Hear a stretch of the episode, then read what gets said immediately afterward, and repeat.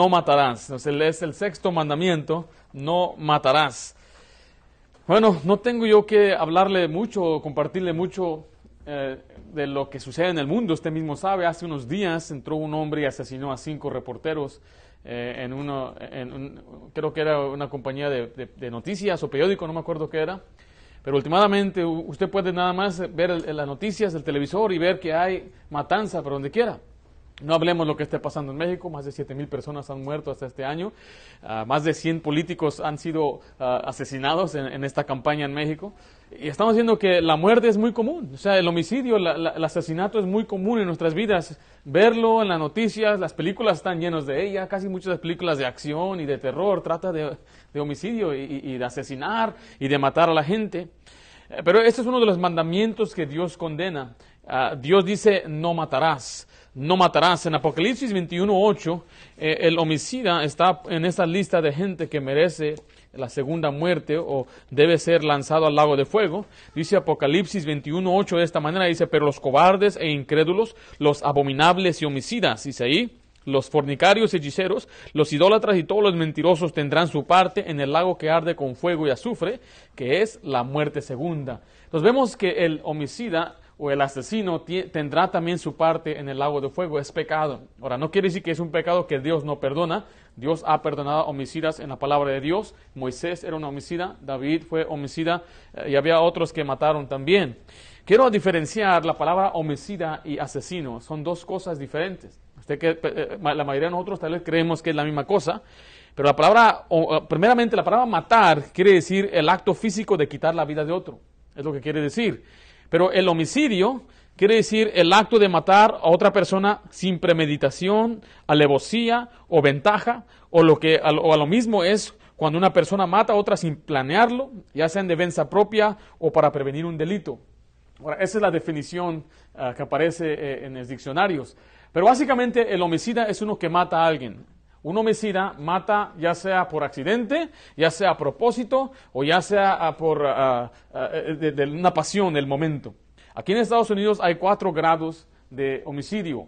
Eh, tal primer grado es eh, el, asesinato, que es el, primer grado. Y, ese es cuando usted premedita, usted está premeditando la muerte de otro, la planea, eh, hace planes y va y lo sigue o, lo busca y, lo mata.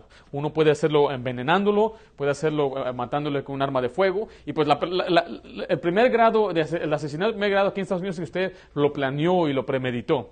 El segundo grado es que no lo planeó, simplemente usted, por ejemplo, llega, el hombre llega a su casa y encuentra a su mujer con otro hombre y en ese momento él se enfurece y lo mata. Ese, se llama el homicidio, el homicidio de segundo grado o asesinato de segundo grado, algo que no fue premeditado homicidio involuntario, más que nada se dice así. Entonces, vemos ahí que hay diferentes tipos de grados de homicidio o asesinato. Eh, se lo voy a repetir, Estados Unidos tiene cuatro grados. El primero es intencional, el segundo es que no es intencional, por ejemplo, los pandilleros se matan entre ellos, no se conocen, no lo premeditan, nada más se ven y se matan. Está el asesinato involuntario, homicidio involuntario, es cuando usted, eh, cuando un hombre lo hace sin planearlo, ah, por pasión, un hombre se emborracha y mata a otro, eso también es parte del homicidio involuntario. Pero, ¿qué dice la Biblia? ¿Qué es el asesinato según la palabra de Dios? Volvamos ahí a Números capítulo 35. Y ahí la Biblia dice que está estableciendo lo que Dios llama ciudades de refugio. Porque había hombres que eh, eh, mataban a otro y era a veces por, accidente, pero de todos modos Dios le llama homicidas. Note lo que dice Números 35, versículo 25. Y la congregación librará, ¿a quién dice ahí? Al homicida de mano del vengador. Ahora, eh, en este vemos un ejemplo de dos tipos de homicidas. El primero es que lo premeditó y mató a otra persona lleno de odio, y el otro dice que fue por accidente, pero a los ojos de Dios, Dios dice, ¿los dos son qué? Los Dios son homicidas, aquí dice la palabra de Dios. Ahora, el asesino es el que lo hizo ah, a propósito. Note lo que dice el versículo 20, dice, y si por odio lo empujó, o echó sobre él alguna cosa por acechanza y muere, o por enemistad lo hiere, lo hirió, disculpe, con su mano y murió, el heridor, ¿qué dice ahí? Morirá, es homicida el vengador de la sangre matará al homicida cuando lo encontrare. Entonces está diciendo ahí que hay quienes van han matado por accidente. Y, ahorita vamos a ver un poquito más allá de lo que es ese tipo de, homicidio. Pero aquí vemos el que mata por odio, el que mata a propósito. Ahora, el, homicidio siempre ha existido, el asesinato ha existido desde el principio. Note lo que dice Juan 8.44. Juan 8.44. Hay gente que dice, pues tenemos que bajar el crimen, hay que quitar los videojuegos, las películas, hay que deshacernos de las pistolas. Y están buscando soluciones externas cuando el problema está en el corazón. Y, ha sucedido desde el principio. La Biblia, la Biblia Jesucristo aclara que el diablo mismo es el, el, que está detrás del homicidio. Note lo que dice ahí Juan 8, versículo 44. Dice, vosotros sois de vuestro padre el diablo, y los deseos de vuestro padre queréis hacer. Él ha sido, ¿qué dice ahí? Homicida desde el principio. Cuando dice desde el principio, nos está regresando hasta el principio de la creación, cuando existió el primer homicidio. La primera persona que mató a otra era Caín. ¿Mató a quién? A su propio hermano Abel. Y no había mucha gente. No había videojuegos. No, no había pistolas. No había eh, pandillas ni e influencias para que le llevaran, incitaran, porque la gente hoy culpa a la sociedad, él hizo esto por aquello, y siempre le están echando la culpa a la sociedad o a otra persona, a las circunstancias de la vida, si no fuera por tanta televisión, si no fuera por tantas armas, si no fuera por esto y aquello, pero vemos que el diablo está detrás del, del asesinato desde el principio.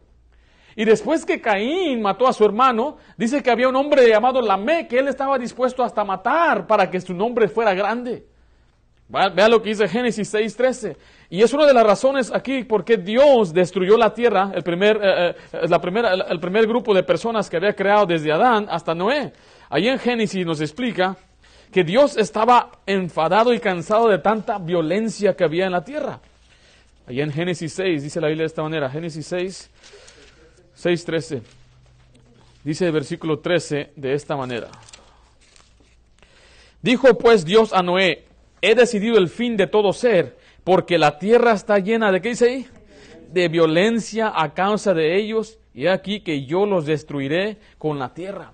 Ahora, ¿qué tipo de violencia había? Si usted lee Génesis 9.6, cuando Dios eh, hizo que salieran del arca, vaya Génesis 9.6, vamos a ver ahí un ejemplo de qué tipo de violencia había. Y Dios iba a tratar de prevenir esta violencia a volverse a repetirse al establecer la pena de muerte o la muerte capital. Dice ahí en Génesis 9.6, el que derramare sangre de hombre, por el hombre su sangre será derramada, porque a imagen de Dios es hecho el hombre.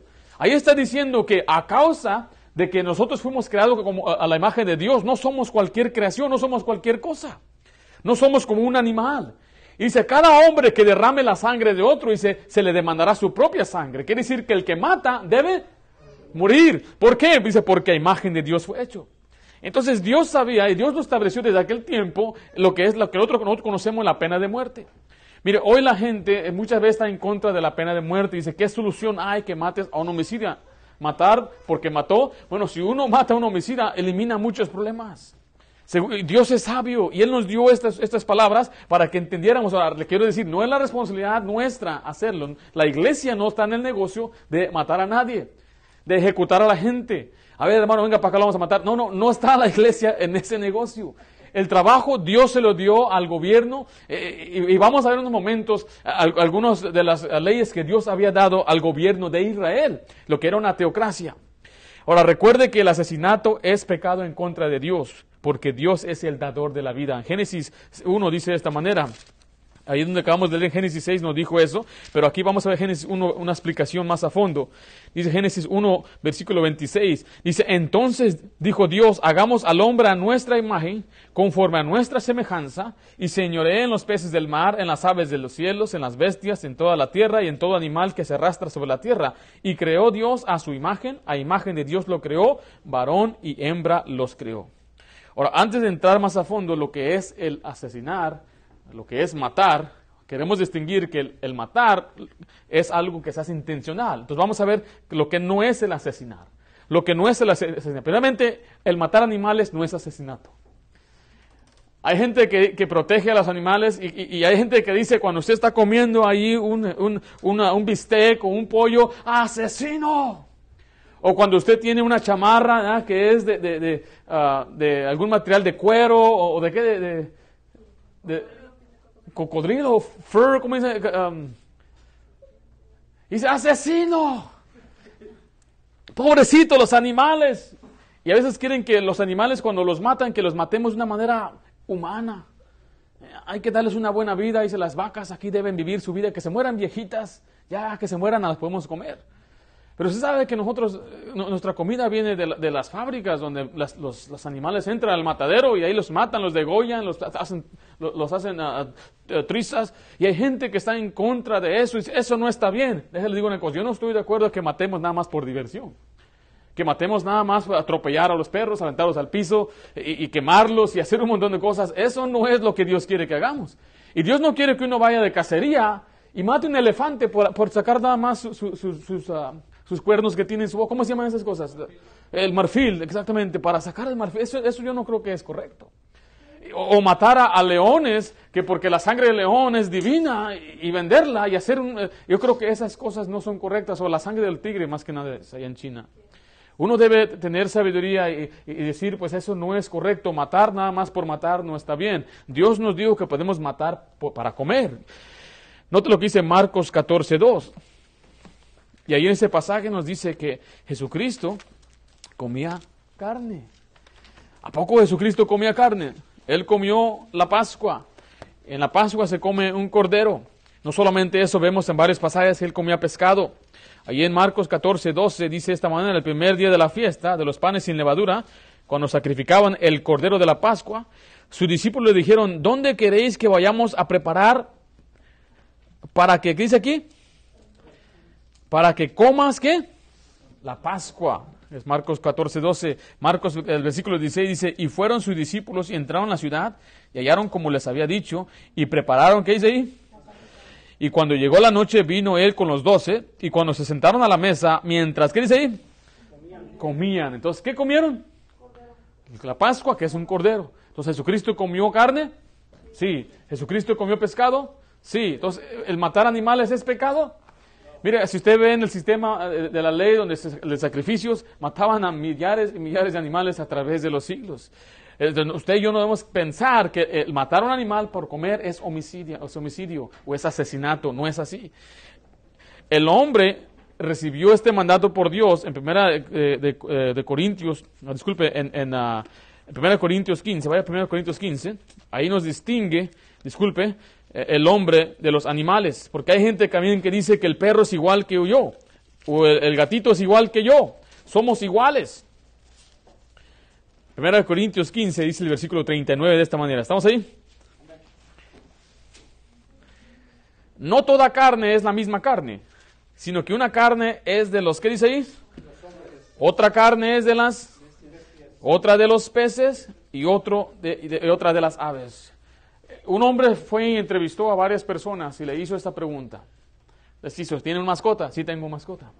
Si tu mascota se está ahogando en una piscina y tu vecino se está ahogando en la misma piscina, ¿a quién, pero solamente puede rescatar a uno, ¿a quién rescatarías?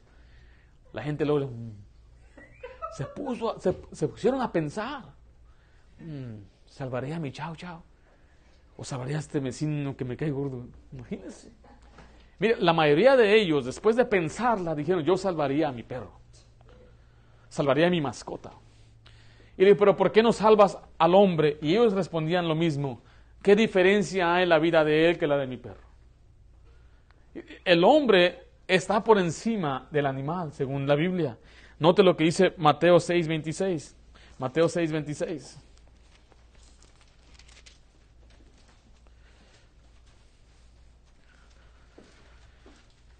Dice la isla, mirad las aves del cielo, que no siembran, ni ciegan, ni recogen en graneros, y vuestro Padre Celestial las alimenta. Nota esta frase, ¿no valéis vosotros mucho más que ellas? No, o sea, no, no son más importantes usted que ellas. La respuesta es obvia, es una pregunta retórica. Está diciendo, sí, el hombre vale más que las aves, que los animales. Aquí en Estados Unidos es un delito federal matar un águila.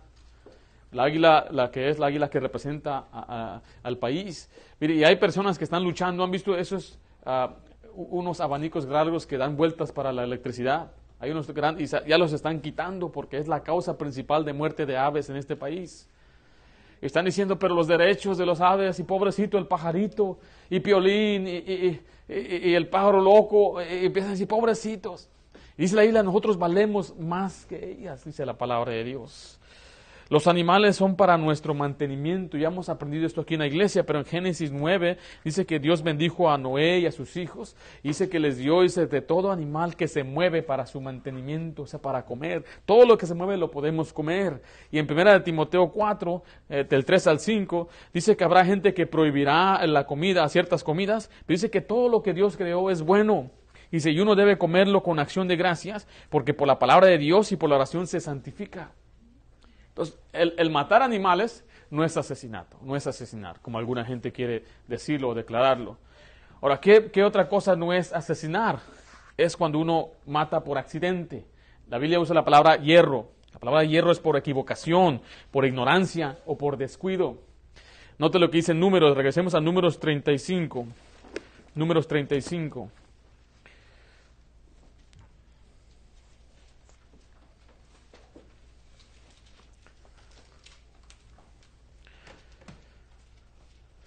Números 35. ¿Estamos ahí? Dice el versículo 22. Mas si casualmente lo empujó sin enemistades, o echó sobre él cualquier instrumento sin acechanza, o bien sin verlo hizo caer sobre él alguna piedra que pudo matarlo y muriere, y él no era su enemigo ni procuraba su mal, entonces la congregación juzgará entre el que causó la muerte y el vengador de la sangre conforme a estas leyes y la congregación librará al homicida de mano del vengador de la sangre, y la congregación lo hará volver a su ciudad de refugio, en la cual se había refugiado, y morará en ella hasta que muera el sumo sacerdote, el cual fue ungido con el aceite santo. Note lo que dice también Deuteronomio 19, vaya conmigo a Deuteronomio capítulo 19.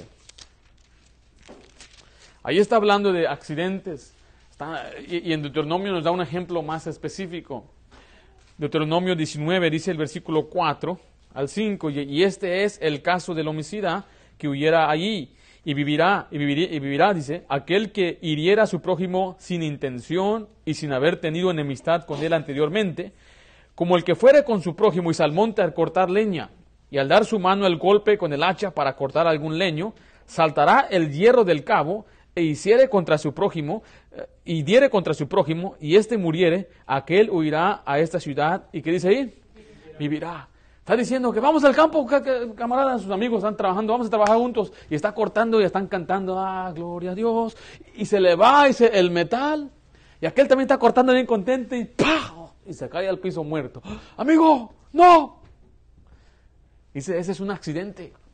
Y se si casualmente lo empujara, están trabajando en construcción y no se dio cuenta que estaba ahí y lo empujó y se cayó, su amigo fue accidente.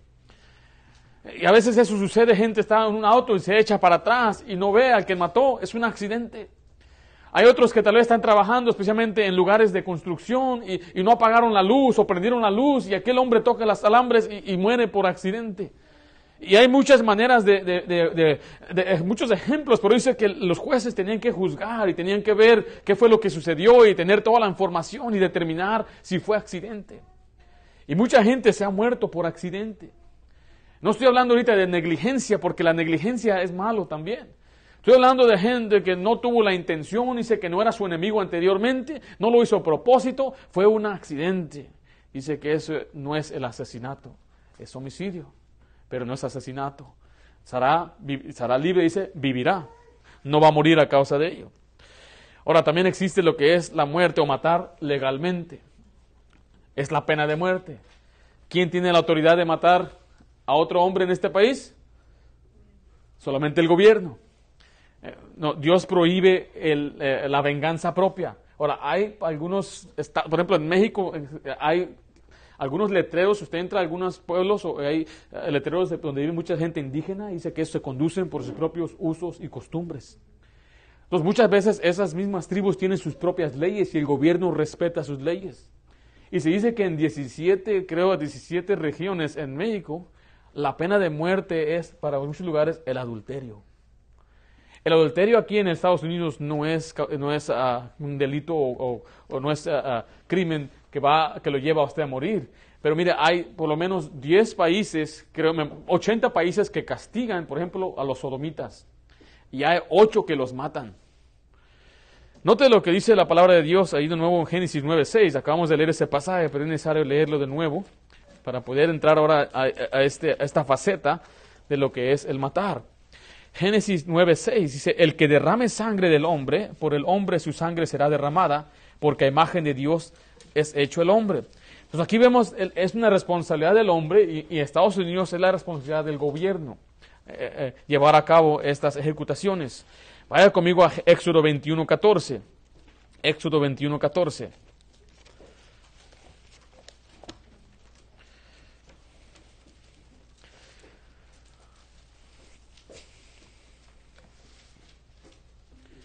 Dice, pero si alguno se ensorbeciere contra su prójimo y lo matare con alevosía, o sea, ah, con cautela, tratando de evitar que, se, que lo descubran, dice, de mi altar lo quitarás. ¿Qué dice ahí? ¿Para qué? Para que muera. Entonces aquí vemos ya el, eh, eh, la aplicación de la pena de muerte en la ley de Moisés. En Levítico 24, 21 también dice algo acerca de ello. Vaya conmigo Levítico 24, versículo 21.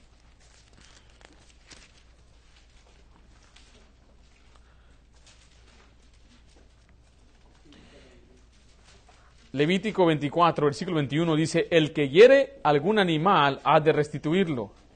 Es importante ver que no podemos nada más matar a los animales tampoco, pero ese no es el punto de este versículo que les quiero compartir. La siguiente parte dice, más el que hiere de muerte a un hombre, ¿qué dice la siguiente parte? Que muera. Ahora, quiero decirle a usted que hay pecados los cuales nos hacen dignos de muerte. En Romanos 1.32, bueno, el capítulo 1 nos habla de eh, cosas terribles y gente que ha sido reprobada, gente que Dios mismo ha rechazado. Dice que esta gente, voy a leer el versículo, Romanos 1.32, dice, quienes habiendo entendido el juicio de Dios, que los que practican tales cosas son dignos de muerte, no solo las hacen, sino que también se complacen con los que la practican. Ahora, la Biblia dice que hay pecados dignos de muerte. Y alguien dijo, pastor, todos merecemos morir, todos somos malos.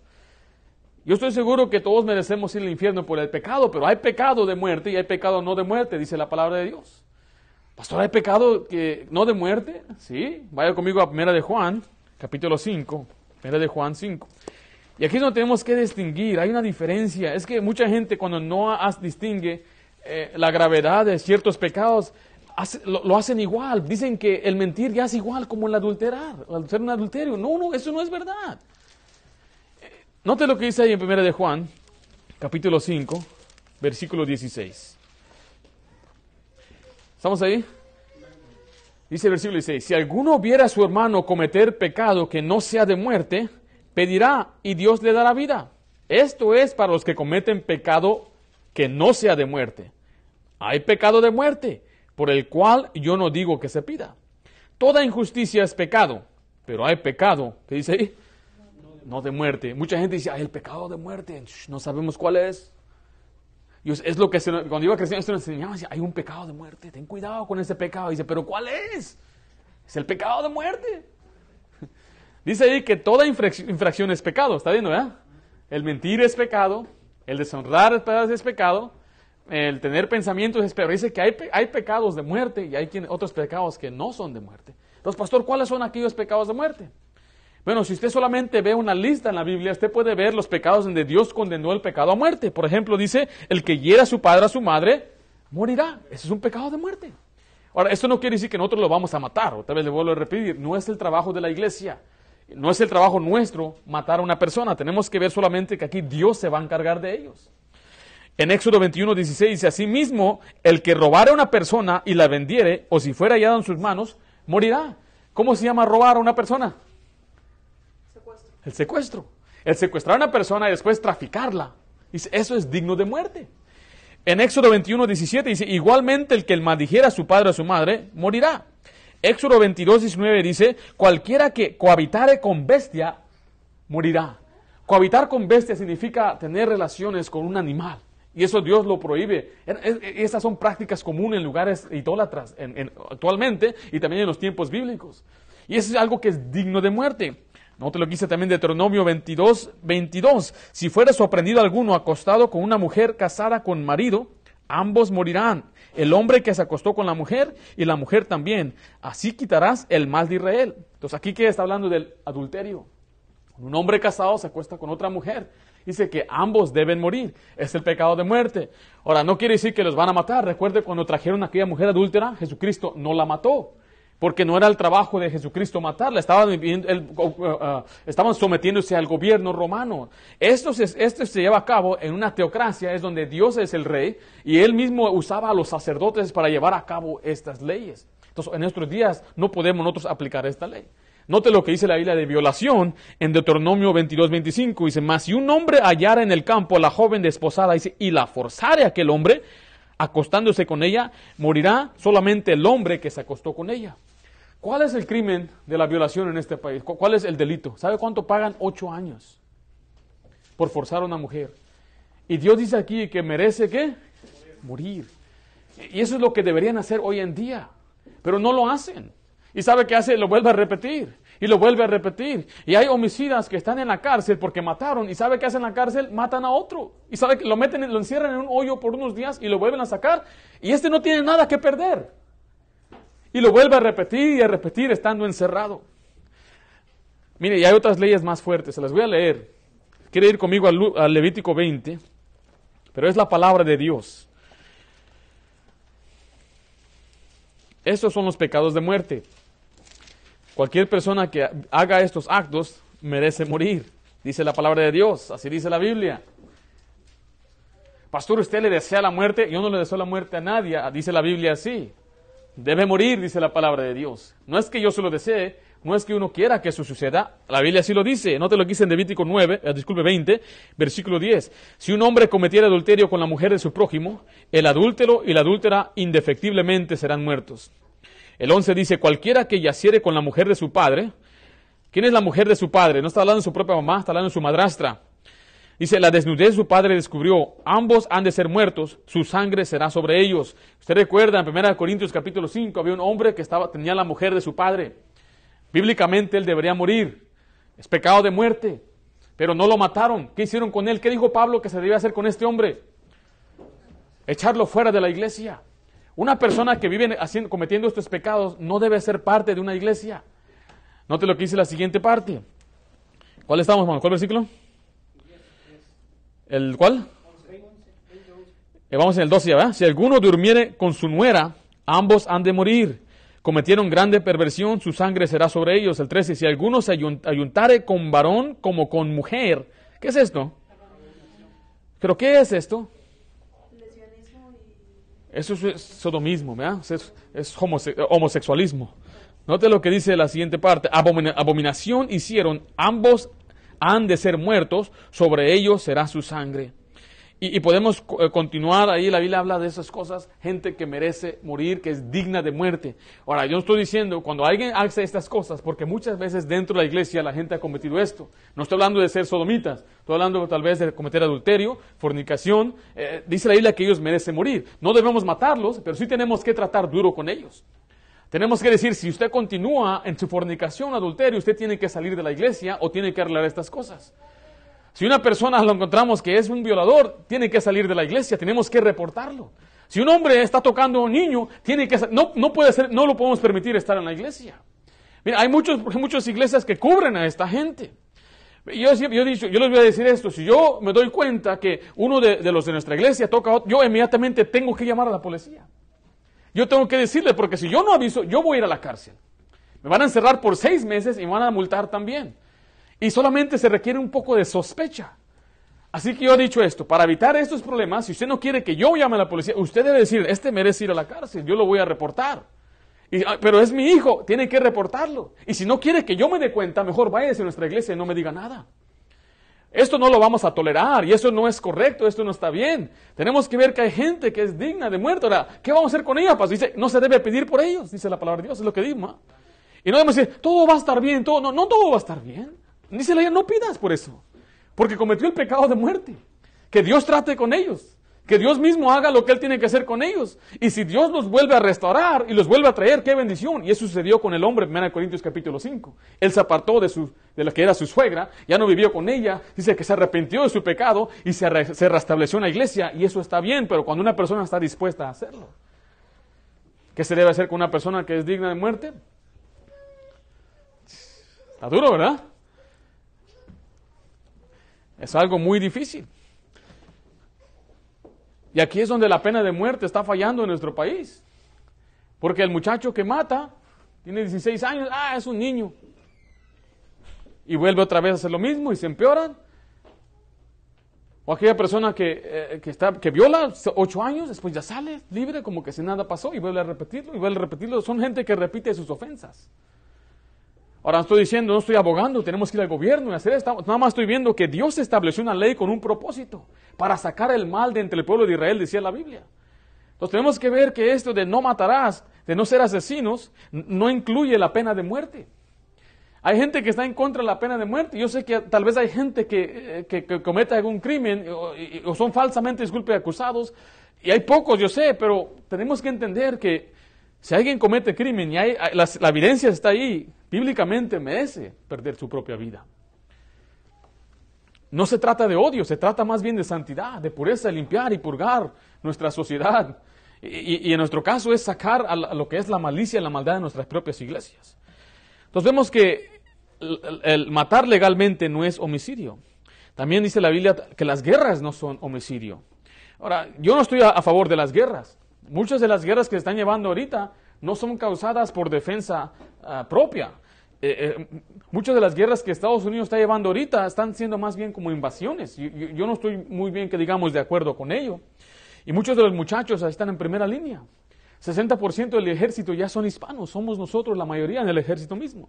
Pero vean lo que dice Primera de Reyes 2.5. Primera de Reyes 2.5.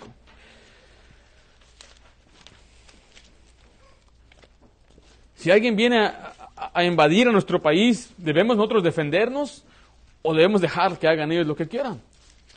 Ahí vemos que la Biblia hace una diferencia en matar en tiempo de guerra y en matar lo que dice la Biblia en tiempo de paz. Primera de Reyes 2.5. Antes de que David muriera, le dio este mandato a su hijo, o más bien le dejó saber esto para que él se encargara de su tío, que era Joab. Joab había matado a dos príncipes de Israel, le llama David, al general Abner y al general Amasa, y los mató a sangre fría en venganza. Note lo que dice el versículo 5. Dice, y por tanto he determinado Ah, ¿Estamos ahí, hermano? Disculpe, estoy en el capítulo 5. Primera uh, Reyes 2, 5. Dice, ya sabes tú lo que me ha hecho Joab, hijo de Sarbia, lo que hizo a los dos generales del ejército de Israel, a Abner, hijo de Ner, y a Masa, hijo de Jeter, a los cuales él mató. Nota lo que dice, derramando en tiempo de paz la sangre de guerra y poniendo sangre de guerra en el talabarte que tenía sobre sus lomos y en los zapatos que tenía en sus pies. Mire, cuando David estaba, estaba luchando contra los de uh, Saúl, estaban luchando y peleando por el reino y se encontraron como una pandilla. Llegó Joab con los suyos y llegó Abner con los suyos. Y empezaron a pelear unos con otros. Dice que mataron más los de David que los de Joab, o los de, disculpe, los de Abner. Y, y huyó y corrieron. Entonces hay, ciertas reglas en el, en el ejército. Y eso es cuando huyeron eh, eh, eh, podía uno seguirlos y matarlos. Y, uno que se llamaba Asael, hermano de Joab y Abisai, fue tras de él. Y aquel dice, quítate de mi lado, te voy a matar. Le advirtió, dice, no te quiero matar porque yo sé que eres hermano de Joab. Pero aquel no le hizo caso, entonces con su lanza lo mató. Y ahí cayó el primo de David. Y se fue Abner y se quedaron, sus hermanos estaban llenos de ira y de venganza, querían vengarse de Abner. Pero recuerde, lo mató en tiempo de guerra. Por eso David no se vengó de Abner. Por eso David no le hizo nada malo a Abner después, porque sabía que era tiempo de guerra. Pero después que hicieron la paz, dice la idea que Joab vino con Abisai y se dieron cuenta que Abner estaba con David y andaba enojado. Y dice, ¿por qué lo dejaste ir? dice, porque ya vamos a hacer la paz. ¿Cómo? Y él estaba enojado por venganza de su hermano. Y estaban en la ciudad de refugio, donde no se permitía matar a nadie, en Hebrón. Y le dice, ven, te quiero contar algo. Y lo sacó a la puerta, o sea que a la salida, en cuanto lo sacó a la salida, Dice que con una daga o un cuchillo lo, lo, acuchilló en el mismo lugar donde mataron a su hermano. Dice la isla que eso era derramando sangre de guerra en tiempo de paz. Eso no se permitía. Después estaba Amasa, otro general. David lo mandó a hacer una tarea y como aquel no hizo lo que David le mandó, cuando lo vio, dice que le agarró de su barba. Ten cuidado, hermano, con la barba. Lo jaló para acá y le dio un beso y, lo, y, y también lo apuñaló. Y lo dejó tirado ahí, revolcándose, dice la Biblia, en su sangre lo mató en tiempo de paz. Entonces la Biblia sí diferencia lo que es matar en tiempo de guerra y tiempo de paz. Nosotros no estamos de acuerdo, no, nada más ir a guerra por ir a guerra. Pero pastor, ¿por qué Dios permitió que Israel matara a tanta gente? Fueron a la, tierra de Canaán, dice que matara hasta los niños, pastor. ¿Cómo puede ser? ¿Dónde está el amor de Dios? La respuesta se encuentra en Génesis 15, 16. ¿Por qué Dios permitió esto? ¿Usted cree que esta gente era gente buena? Según Génesis 15, aquí le está hablando Dios a Abraham y le dice, mira, tu, tu, descendencia va a ser esclavos, van a ser esclavos por 400 años, cuatro generaciones, dice la Biblia. Dice versículo 16, dice, y en la cuarta generación volverán acá. Note lo que dice, porque aún no ha llegado su colmo de qué? De la maldad del amorreo hasta aquí. Los amorreos, o sea, los que moraban en Canaán, era una generación perversa e idólatra, rechazaron a Dios, pero el colmo de ellos no ha llegado todavía, dice. O sea, Dios todavía les estaba dando oportunidad. ¿A poco Dios le dio oportunidad a ellos para salvarse? Note lo que dice Josué 2, Josué 2.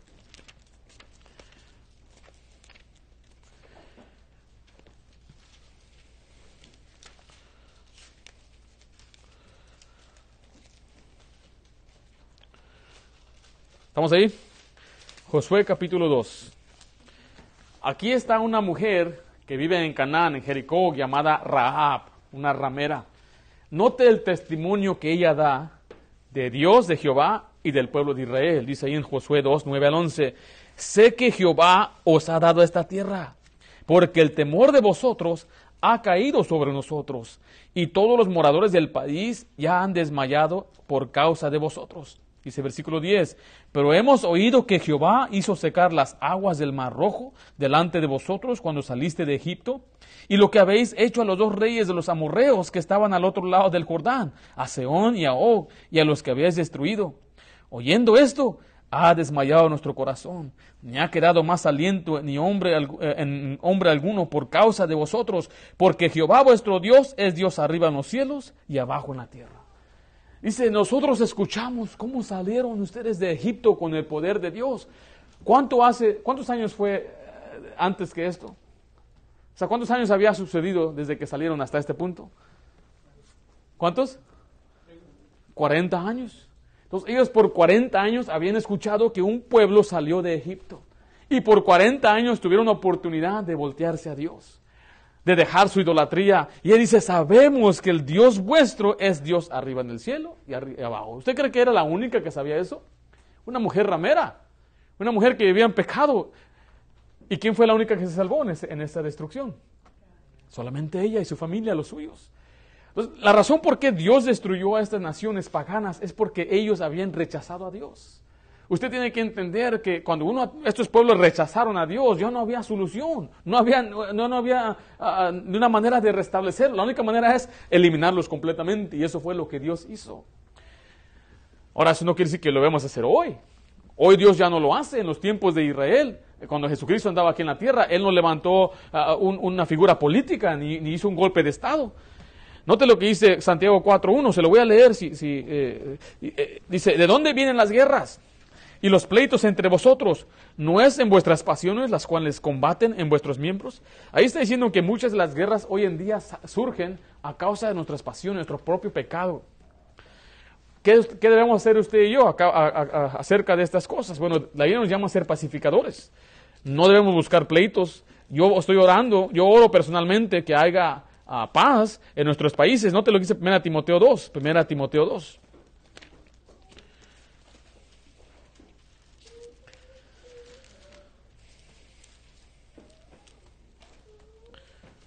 Primera de Timoteo 2, dice el versículo 1, exhorto ante todos que se hagan rogativas, oraciones y peticiones y acciones de gracias por todos los hombres. Note lo que dice, por, por los reyes y por todos los que están en eminencia, para que vivamos, dice, quieta y reposadamente en toda piedad y honestidad. Porque esto es bueno y agradable delante de Dios nuestro Salvador, el cual quiere que todos los hombres sean salvos y vengan al conocimiento de la verdad. Pablo dice que hagamos oración para la gente que está en poder, para que vivamos quieta reposadamente, para que no haya guerras, para que el Evangelio pueda entrar a otros países, para que Dios permita que cristianos sean misioneros y entren a otro país y que no haya matanzas y que haya paz. Esa debe ser nuestra oración. No vamos a estar contentos, ahora vamos a luchar contra Rusia, ahora vamos a ir contra Norte Corea. No, eso no debe ser nuestra oración. Nuestra oración es que vivamos quieta, quieta reposadamente. Pero si acaso hay una guerra y hay necesidad de defenderse, bíblicamente eh, no es homicidio, no es asesinato. Ahora, yo no lo recomendaría. Yo no recomendaría a un muchacho que se enlistara al ejército. Por lo mismo, primeramente se está alejando de su familia por mucho tiempo. 82% de los matrimonios terminan en divorcio ah, de los que están en el ejército por la separación, la soledad y todas las cosas que ven. y a veces no es necesario. No es necesario estar eh, eh, viviendo un oficio de, soldado. Eh, le estoy diciendo una diferencia cuando hay necesidad de una leva. Dicen, tenemos, necesitamos soldados, necesitamos, necesitamos voluntarios para defender a nuestra nación. Es diferente a simplemente ir por ir. a causa de tantos otros problemas que vienen. Ahora, ¿qué también no es asesinato? Es la defensa propia. muchos dicen que debemos, como dice el, versículo, ah, que te peguen la otra mejilla. Si alguien te pega la mejilla, pon la otra mejilla, ¿verdad? Ahora, no está hablando acerca de defensa propia de tu vida. No está diciendo si alguien te apuñaló a este lado, deja que te apuñale a este lado. ¿Verdad que eso no fue lo que dice la Biblia? Vaya conmigo lo que dice Éxodo 22. Éxodo 22.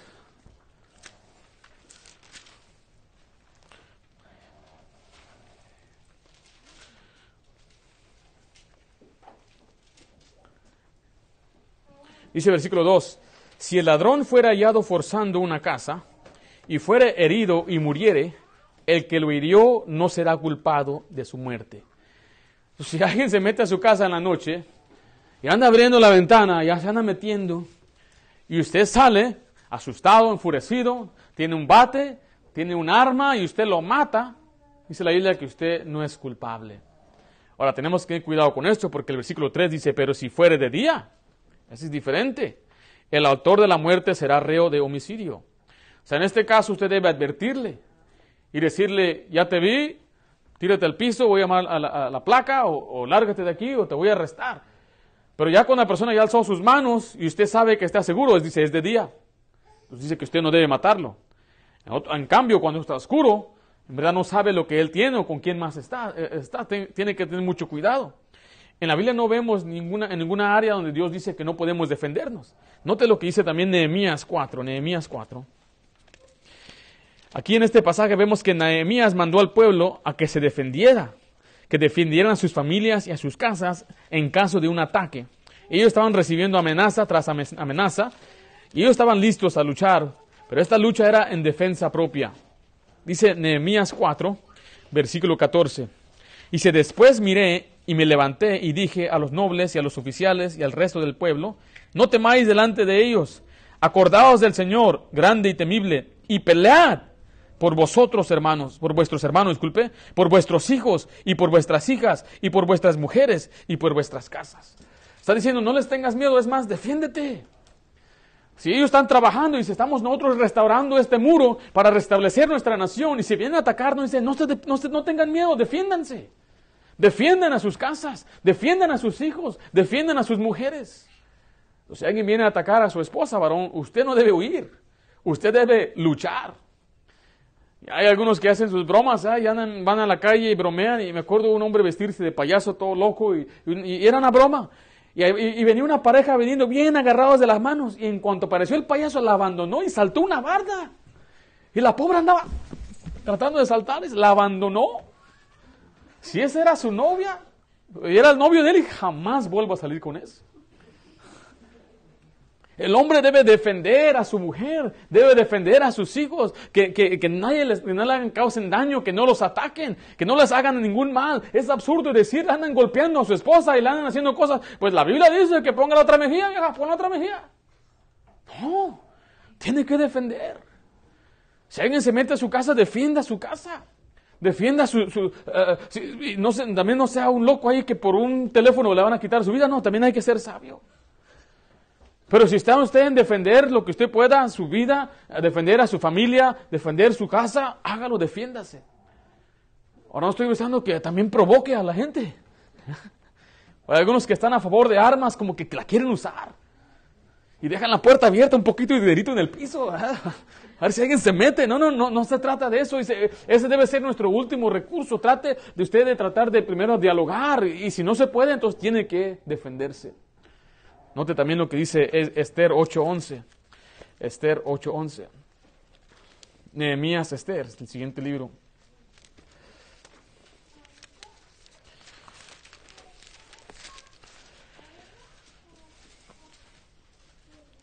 Dice que el rey daba facultad a los judíos que estaban en todas las ciudades para que se reuniesen y estuviesen, ¿qué dice ahí? A la defensa de su vida.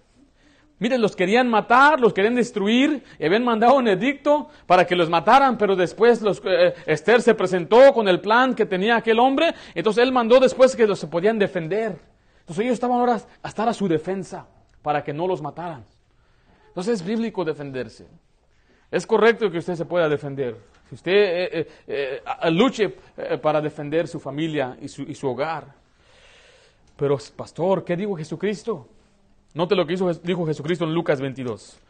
Lucas 22. Porque hay quienes que dicen, pero Jesucristo, ¿qué no dijo que el que vive por la espada muere por la espada, Jesús? ¿Qué no dijo eso? ¿Por qué cree que Pedro tenía una espada ahí? ¿Notó que Pedro tenía una espada? ¿Sabía usted que había dos espadas ahí? Y Pedro trajo la espada porque Cristo le dijo que trajera la espada. ¿A poco, pastor? Lucas 22 dice así. Y a ellos dijo, cuando, cuando, cuando os envié sin bolsa, sin alforja y sin calzado, ¿os faltó algo? Ellos dijeron nada. Y les dijo, pues ahora el que tiene bolsa, tómela, y también la alforja, y el que no tiene espada, venda su capa y compre una. Está diciendo, si no tiene espada es tiempo de armarte. El Señor Jesucristo le dijo a sus discípulos que se armaran. Les dijo que se armaran. ¿Para qué es la espada? ¿Usted cree que le dijo que consideran la espada más para que la cargaran? Era para que la usaran. Note lo que dice la siguiente parte. Porque os digo que es necesario que se cumpla todavía en mí aquello que está escrito. Y fue contado con los inicuos. Porque lo que está escrito de mí tiene cumplimiento. Entonces ellos dijeron, Señor, aquí hay dos espadas. Y él les dijo, ¿qué? ¿Sostenían cuántas espadas? Dos espadas. Pastor, ¿por qué les dijo a Jesucristo que te usaran espadas? Y después le dijo a Pedro que guardara la espada. Ellos, si usted ve, a Jesucristo lo querían matar, pero no era su tiempo. Entonces, si, era, si había un caso que iban a atacar a Jesucristo antes de que llegara su tiempo, sus discípulos tenían que defenderlo. Pero cuando ya venían a llevárselo, Jesucristo ya sabía que no había amenaza y por eso él le dijo a Pedro que guardara la espada. Y él voluntariamente fue y se lo llevaron sin algún escándalo. Entonces, aún Jesucristo le dio permiso a los discípulos para defenderse, para que ellos se defendieran. Y usted puede defenderse. Pastor, ¿quiere decir que puedo comprar un arma, una pistola? El Estados Unidos le da a usted el derecho de tener un arma. México no tiene derecho para tener arma. Los mexicanos tienen derecho a tener arma todas las armas de México son ilegales, excepto los que tienen los, judiciales y las policías. Mi abuelo tenía que comprar armas aquí en Estados Unidos y llevárselas a México y allá las vendía. O allá las tenía él para defenderse. Vivía en un pueblo. Y si había problemas, alguien se metía a su casa, llamar a la policía, tenían que esperar tres días. Entonces ellos tenían que tomar la ley en sus propias manos para defenderse. Mi abuelo dice que dos veces estuvo involucrado en un tiroteo. Eran defensa propia. Yo no estoy en contra que una persona tenga pistolas. Bíblicamente vemos que Dios no prohíbe que nosotros nos defendamos. El problema nunca ha sido las armas, las pistolas. Inglaterra no tiene pistolas y tiene más crimen en Londres que Nueva York. Y Londres es un país, es un estado más, es una ciudad más pequeña que Nueva York. Pastor, entonces ¿cómo los matan? El hombre no necesita pistola para matar. Cuando está resuelto para matar, busca cualquier cosa. Busca eh, un cuchillo, un desarmador, una pipa, lo que sea. Y eso, eso es algo, a veces yo entiendo, la gente dice hay que desarmar, hay que quitar las armas. Y, se ha notado estadísticamente que las ciudades o los, los, pueblos donde tienen más armas hay menos crimen. El crimen más grande en Inglaterra es el robo en casa. Se meten a las casas y roban. ¿Por qué piensa usted que lo hacen? Porque saben que la gente no tiene con qué defenderse. Ellos lo saben. Y lo hacen al pleno día, a la una de la tarde. Abren la puerta y empiezan a robar. ¿Qué estás haciendo acá? Las pobres viejitas no pueden hacer nada, los hombres nada, no pueden hacer nada. Porque entraron un grupo de seis varones y no hay ni cómo se defienda. En cambio, acá hay una ancianita de 70 años que hace retrocarga tiene. Un hombre entró a violarla por segunda vez.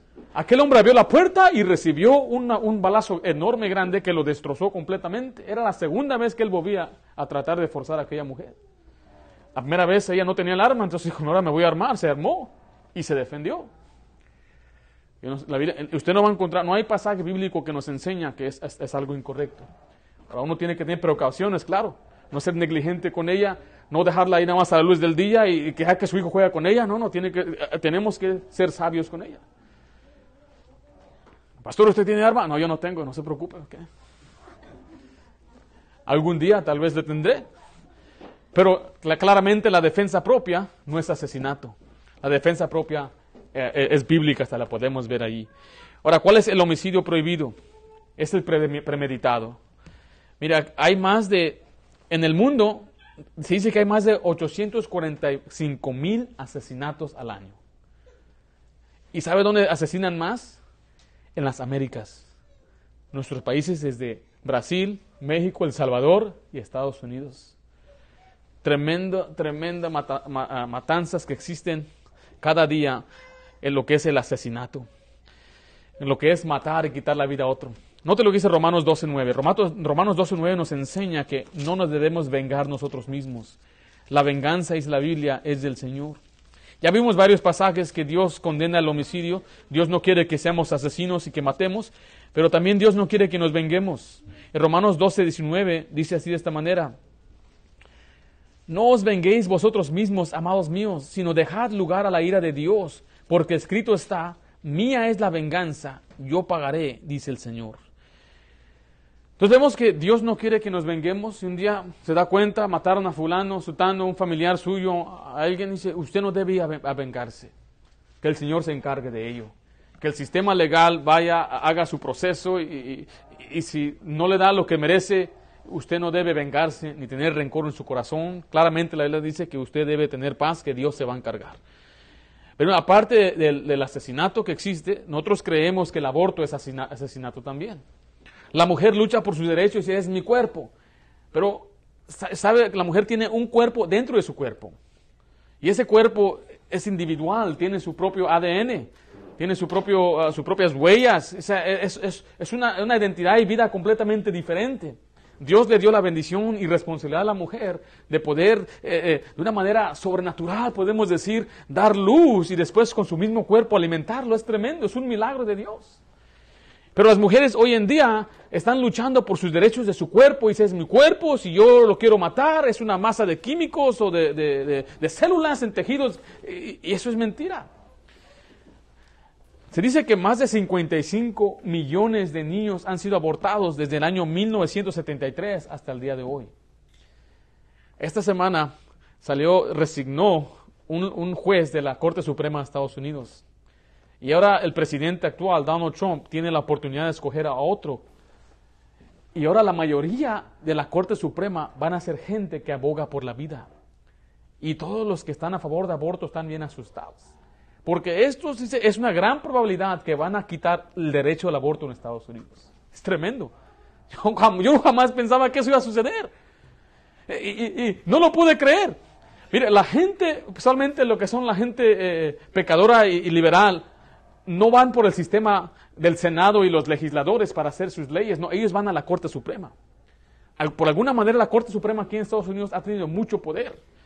Y ahora tienen miedo porque no tienen ni los legisladores, ni los senadores, ni el presidente está a favor de ellos. El presidente cada vez está hablando a favor de la vida en el vientre. Y podemos decir que es una victoria, pero ¿qué tal de aquellos 55 millones de bebés que ya sido asesinados? Se dice que hay más de 3.287 abortos al día en Estados Unidos. 137 por hora. Dos por minuto. Usted va ahorita a, la, pancita de mi esposa y hay alguien adentro ya dándole patadas. Y se ve la, pancita moviéndose así. Y conforme va el tiempo avanzando, se mueve más. Y se mueve, wow, se ve, alguien está adentro. Ya tiene un latido de corazón, ya tiene sondas cerebrales, es vida. El aborto aquí hasta permite faltando semanas. Lo que hacen es que nace el bebé, o sea, lo inducen que salga todo el cuerpecito y nada más la cabeza está dentro, y mientras la cabeza está dentro meten una, una, una, jeringa y le inyectan un veneno en su, en, cerebro, en su cerebro y decían, fue un aborto, no estaba vivo, porque no salió completamente. Es absurdo. ¿Y cómo pueden estar ahí el ver al bebé bien formado, con su carita, sus ojos, su boquita, sus manitas, y decir que no es vida?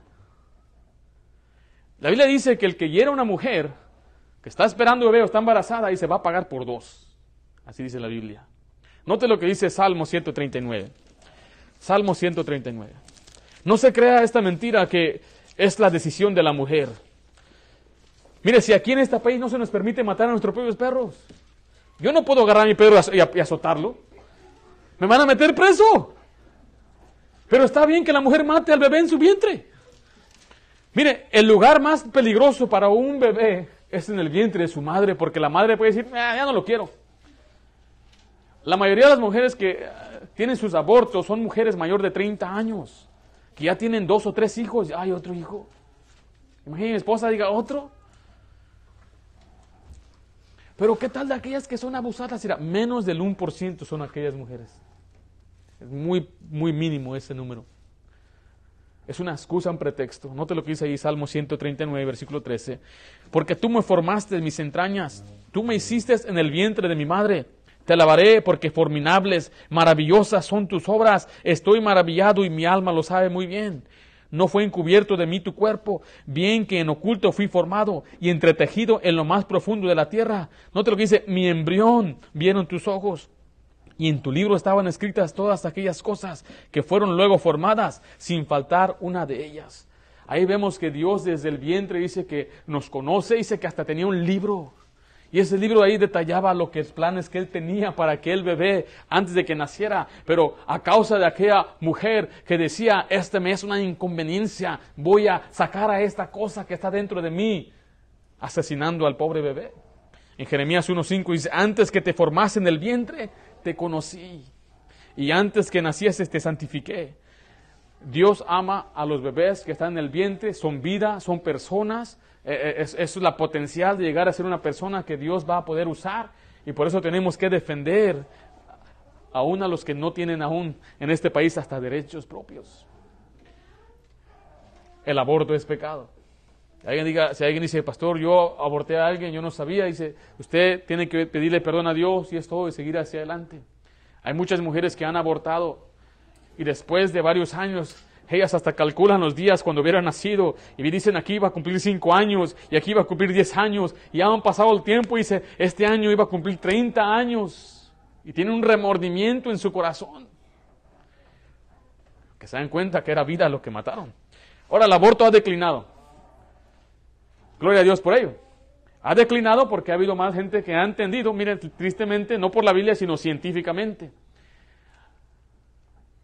Los científicos hoy están al revés, están diciendo que el género, uno puede escoger el género y la ciencia dice que está bien, pero ignoran la ciencia del recién nacido o del embrión, como dice la Biblia. El aborto es homicidio, es, asesinato. Otro asesinato es el suicidio, que usted mismo se mate. A Dios no le agradece. Usted ha visto la gente que se suicidó, siempre era gente que no andaba bien. Ahora había hombres buenos que se querían matar. Elías se quería matar. Eh, o se quería morir. Jonás también quería morirse, pero Dios no les otorgó su, petición. Ah, está bien, ¿quieres que te muera? No, no, sino más bien eh, les animó, le trató de ayudar. En el año 2017 hubo más de 44 mil suicidios en Estados Unidos. La mayoría de los suicidios es con pistola. Se matan. ¿Por qué será? No sé. Muchos dicen que es una enfermedad, pero Usted y yo sabemos bíblicamente que nadie aborrece su propia carne, es más allá que ello. Tiene que ser algo demoníaco, tiene que ser un estado muy entenebrecido para quitarte tu propia vida. Porque aún los, los peores de los pueblos, los peores, no quieren morirse. Y eso es algo, una epidemia que está sucediendo hoy, especialmente en nuestra juventud. Muchos jóvenes están matando. Están publicando en internet y alguien se burla de ellos y después se suicidan. No aguantaron eh, la crítica o que se burlaban y, hoy que están bullies y cyberbullies que lo están molestando en, el internet y que pusieron una foto y mucha gente se empieza a quitar la vida.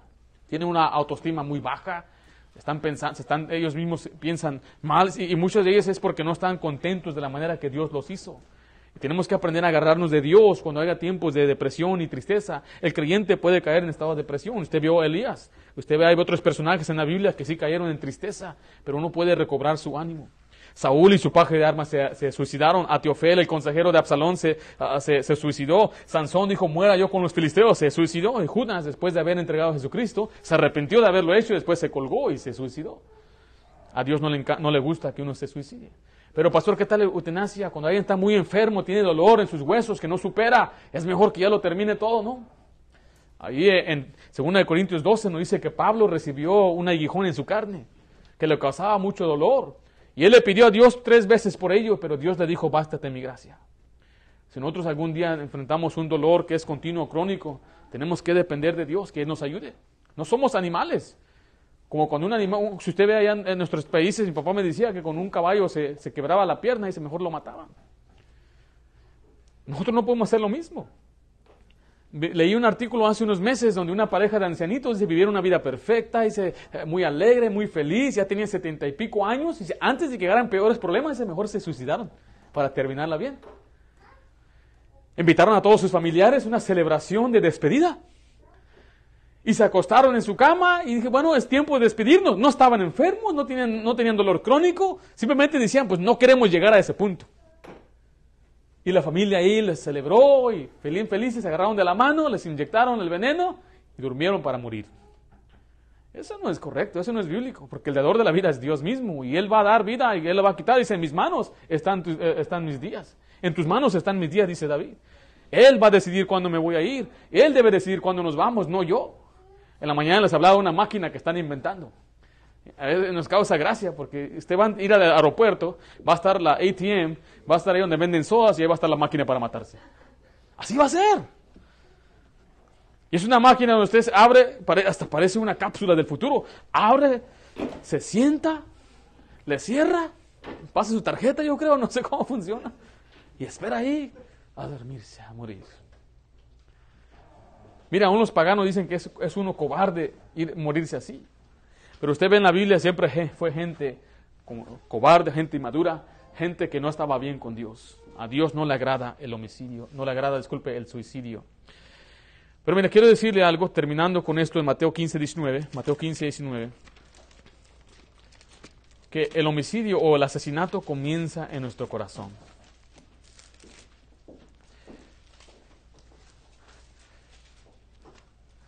Mateo 15, 19 dice, porque del corazón salen los malos pensamientos, los homicidios, notemos ahí, los adulterios, las fornicaciones, los hurtos, los falsos testimonios y las blasfemias. Del corazón. Por eso la Biblia también nos dice en Proverbios que debemos guardar nuestro corazón, porque de él mana la vida. Tenemos que cuidar lo que metemos en nuestro corazón observando tanta matanza, mirando tantas películas y, andar escuchando y participando de estas cosas, eh, eh, nuestro corazón va a ser entenebrecido, va, a ser, después va a tolerar estas cosas, va, a aceptarlo. Eh, imagínense la gente allá en México, este año se dice que han muerto más de 7.500 en este año asesinados a causa de la guerra contra las drogas. Y aquí ellos matan a cualquier persona como que si fuera un animal. Ahí los encuentran tirados, sin cabeza, colgados, desaparecidos, eh, eh, los deshacen en ácido. O sea, no lo, usted no lo puede creer. ¿Cómo llegaron a ese estado? Todo comienza en el corazón. Por eso también Jesucristo dijo en Mateo, oíste que fue dicho a los antiguos, Mateo 5, 21, no matarás, y cualquiera que matare será culpable de juicio. Y el versículo 22, Mateo 5, 22 dice, pero yo os digo que cualquiera que se enoje contra su hermano sin causa será culpable de juicio, y cualquiera que diga necio a su hermano será culpable ante el concilio, y cualquiera que diga fatuo quedará expuesto al infierno de fuego. Ahí está diciendo aún que el homicidio puede comenzar a nuestro corazón. Si usted se enoja contra su hermano sin causa, si usted le causa, tiene odio contra otra persona, usted ya es un homicida. Y Juan también lo dice así, que si usted no ama a su hermano, usted es un homicida, así dice la palabra de Dios.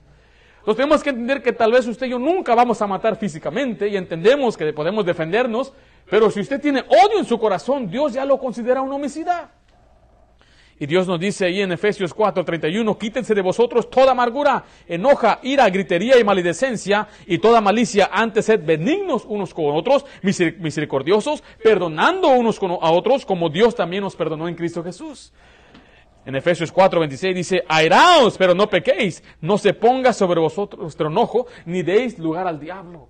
Mire, una de las cosas que usted nunca debe tener es enojo en su corazón, ni ira contra otra persona, ni odio, ni desearle el mal a otra persona, ni decir ojalá se le, le ojalá le vaya mal, ojalá pierda su trabajo. Eso no debe estar en su corazón, porque según la Biblia, si usted odia a su hermano que es un creyente, usted ya es un homicida en su corazón. Pastor, yo nunca he matado a nadie, pero tiene odio en su corazón. Pastor, yo nunca he hecho nada, pero estás matando a tu mamá. Tal vez no la matas físicamente, pero con tanto dolor y preocupación la estás acabando. Eres un homicida. Por eso tenemos que guardarnos y cuidarnos en no tener odio ni amargura en nuestro corazón, porque no importa si nunca físicamente lo hacemos, y usted ya le deseó la muerte en su corazón a la persona. Dice, eres igual. Eres culpable del mismo juicio. Así que no matarás. No debemos matar, pero te acuerden, no asesinarás. Es más bien lo que debemos decir. No asesinarás. Y el asesinato comienza en dónde, hermanos? En el corazón. Vamos a hacer una oración.